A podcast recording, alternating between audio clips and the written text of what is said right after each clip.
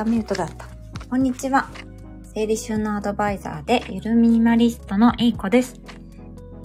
マイカさん、こんにちは。ありがとうございます。なんかガサガサ音が鳴っちゃうから、最初にミュートにしてて、音楽の音の調整を、あ、小さくしないと。してました。すいません。ありがとうございます。今日のテーマは、ゆるミニマリストになるものの手放し方の話をしようと思います。あの、まあ、今というか、結構大地震とかの後とか、コロナ禍のになってからとか、お片付け、まあ、ブームのような形で、あの、皆さん物と向き合われる方が増えてると思うんですけども、あ、マイカさんありがとうございます。帰りなので、運転しながら、あ、しながら聞かせていただきます。ありがとうございます。気をつけてください。そう、片付けをしたいっていう方が増えてきてると思うんですね。でも、いざお片付けを始めようと思っても、どうやって物を手放したらいいかわからないっていう、その、捨て方があの難しくて、行動に移せない方だったり、あとは、こう、思い入れがあって、手放すのが難しいなって感じてしまったりとか、まあ、究極、してなくても別に死なないしっていう感じで、片付けの優先順位が低くなって、なかなか片付けが進まない方とか、あの、いろんな理由があるかと思います。その中でも、えっと、なかなかどういうふうに考えたら、物を手放そうって思えるのかっていうところをお話ししたいかなと思います。私もなかなかその、例えばじゃあ今日は、うんと、じゃあ、衣類の手放し方についてちょっと例を、例に挙げてお話ししようかなって思うんですけど、もうずっと前から、これはもう若い時からかな、独身の時とかからもなんとなく思ってたことなんですけど、たくさん服を持っていても、なんか着る服がないっていう感じになっちゃうんですよね。一回服を買ったら手放すことってなかなかあんまり意識してこなかったので、そう。それでどんどん増えてくじゃないですか。若い時っていうか、その就職したばっかりの頃とかって自分の稼いだお金でやっとお洋服が、好きなお洋服が、そのお給料の中でどんどん買えるっていう経験を積んでいくんですよね。でもその時って、あの、買い足すことしか頭になくって、手放さないとどんどんクローゼットがパンパンになっちゃうってところまで至らないんですよね。ああ、次はこんな服が欲しいなとか、じゃあ次はこんな服が流行ってるから買おうとか、その、足すことしか頭にないんですけど、まあ、どんどん増えていって20代も後半になってくると、あ、なんか増えてきちゃったな、もうなんか全部一掃して、一からまた服揃えたい、買い揃えたいなってそこで初めて手放すことをこう考えたりすると思うんですよ。っていうか私はそうだったんですけど、で、一掃してまた一から服揃えたいよね。ってこう友達ともそんな話になったりとかして、一掃してまたお洋服を一から揃えるってなんかできそうなのに、それができないっていうのも、なんか、この服高かったからとか、この服よく着て思い出があるからとか、なんか、本当にビリビリに破れてたりとか、毛玉だらけとかにならない限りなかなか手放そうって思えなかったりとかするんですよね。まあ、あんまりしかもビリビリになることってそうそうないと思うんですよね、大人になってから。だから形は、まあ綺麗だし、でもちょっともう流行りが終わっちゃったなとか、でもまた着る時が来るかもしれないとかって、いろんな思いが巡るんですよね。でもですね、私は、ふと思ったんですよね。片付け、あ、じゃない。服、手放しても死なないなって 思って、ちょっと究極なんですけど、これ手放しても死なないし、って 思って、ちょっともう本当に、はっと我に返って、ちょっと服を一掃してみたんですよね。で、また、一掃してみたっていうか、そう思えたらなんか、一掃することが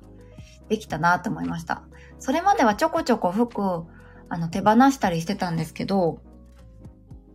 なんかちょっとだけ手放すときって、後悔するんですよね。1枚2枚手放したところで、なんか思い切って手放すんですよ。1枚2枚でも。でも、その思い切って少ない枚数の服を手放した時次の季節が来た時また同じ季節が来た時にえっ、ー、とあそうだあの服あったっけなーって思って探してあそうだ捨てちゃったんだった。もうやっぱり捨てなければよかったなーっていうことが多かったんですよね。ちょっとだけ捨てた時って。そう。でもその一掃した時ほとんどもう明日の明日着る服本当に一軍だけを残して一掃した時っていうのはもうほとんど捨てたほとんど手放したっていう意識があるからそのあの服どこにあったっけなとかなんかそういうことがなくて逆に捨てたと思ったら取っといてあったとかっていうことの方が多くてまあ全部もう捨てたっていう頭になると諦めがつくというかその手放さなきゃよかったなーっていうことがなくなりました。って意味わかるかな？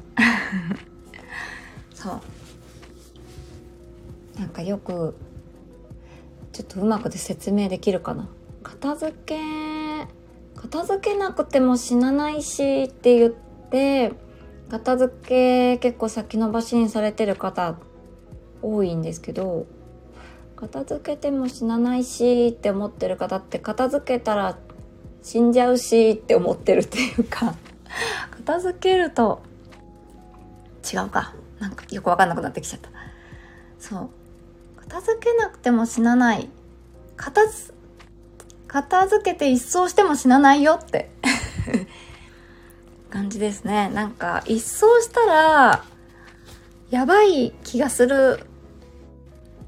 って思っちゃうのかな。でもその私一掃した身としてはもう一掃した後これから服をこれから着たい服を選ぶことにものすごいワクワク感とあとはもう二度とその適当な服は買わないぞっていうその信念が出てくるので下手な安いからっていう理由で買ったりとか下手な理由で買い物もしなくなって本当に買い物に対して慎重になることができるのでもうそれだけでその後の生活経済的効果っていうところがもうガラッと変わってきます。今まではそのそこまでお洋服に対するこの基準とかってなかったのでその時に行ってあこれ安い買おうとかあこれ流行ってる買おうとかなんかちょっとビビビッときて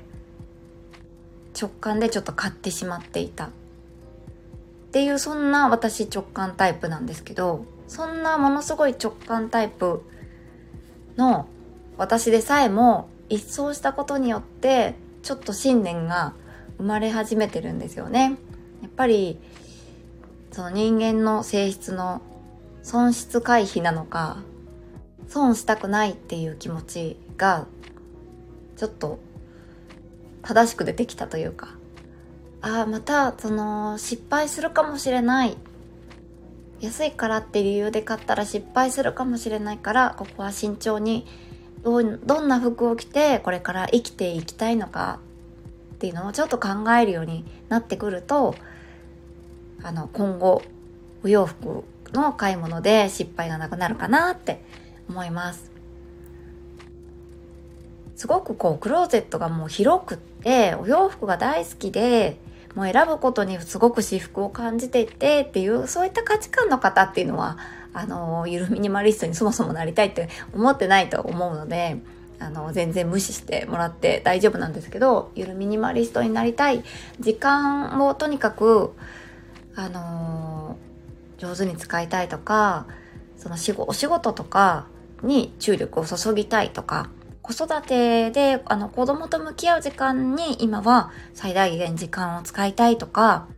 とにかく家事とか、そういう何かに迷ってる時間とか、今はひとまずいいんだ。今はそういうのを、あの、手放して、今自分が使いたい時間を最大限に使いたいっていう方には、ゆるミニマリストっていう生き方っていうのはすごく合ってると思います。私自身も今は、こう、お仕事だったりとか、好きなこと、読書とか好きなので、そういう自分が使いたい時間を最大限に使うために、そもそも自分はそんなに、あの、重きを置いてなかったそういう服を選ぶ時間とか、家事をする時間とか、そういったその自分の中で本当は優先順位を低くしたいものを、あの、そぎ落とし、今最大限に自分が使いたい時間を大事に使えてます。っていう感じ。なので、ゆるミニマリストになるものの手放し方と考え方としては、捨てても死なないっていう感じです。ちょっと前に物を手放す時に罪悪感とか痛みを伴うよっていうお話もして、それはこの後の人生にはすごい大切なことでもある。この後快適生活を手に入れるためには大事なことなんだっていうお話もさせてもらいました。やっぱりちょっとした痛みを伴って、もうこの痛みは味わいたくないなって、そこでもまたちょっと信念が生まれるんですよね。やっぱりその買ったものって壊れてもないのに手放すことってなんか環境に悪いんじゃないかとか、その自分を、買った自分を否定することになるので、ちょっとやっぱり痛みとか罪悪感ってつきものなんですよね。でもそこの、やっぱりなんか悪いことではないんですけど、そのものを買ったこと悪いことだから、その、痛みっていうのは誰かに叱られるのと同じみたいな、そういう感じで同じことではないので、ちょっと誤解はしないようにしてもらいたいんですけど、なんか、制裁を下さないといけないのかとか、そういう感じでは捉えなくてもいいんですけど、あの、大事なこと、大事なステージを乗り越える、ちょっとした山みたいな程度で、これを乗り越えたら快適生活が待ってるんだなっていう感じで、プラスな、あの感覚で捉えていただけたらいいかなって思います。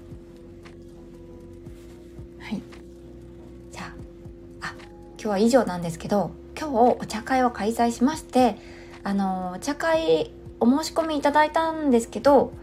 参加できなかった方がいらっしゃいます。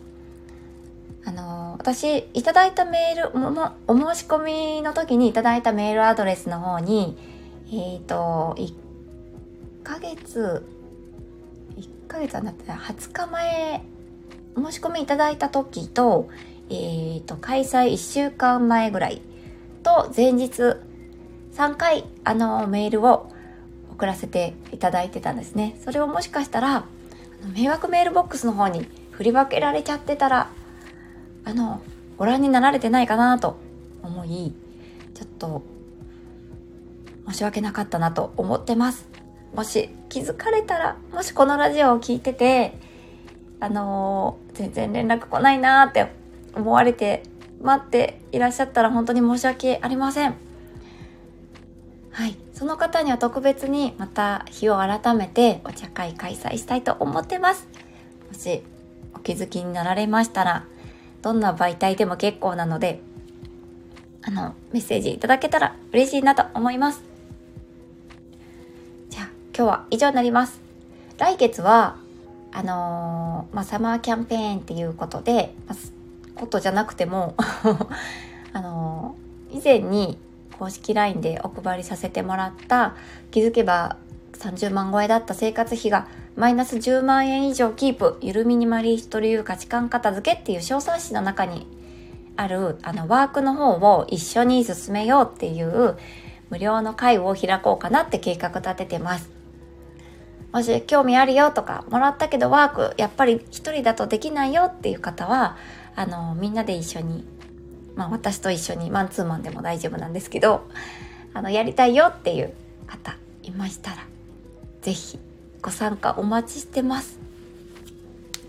結構やってないとか、ワークなんてありましたっけっていうお声もいただいたので、あのストーリーズで流した時に。はい。結構、あの、ね、やっぱり隅隅から隅までなかなか見ることってないのかなと思って。そんな感じで一緒にやろうよっていう会を開こうかと考えてます。皆さんのご参加お待ちしてます。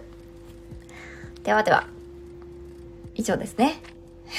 はい。何か参考になりましたら嬉しいです。では、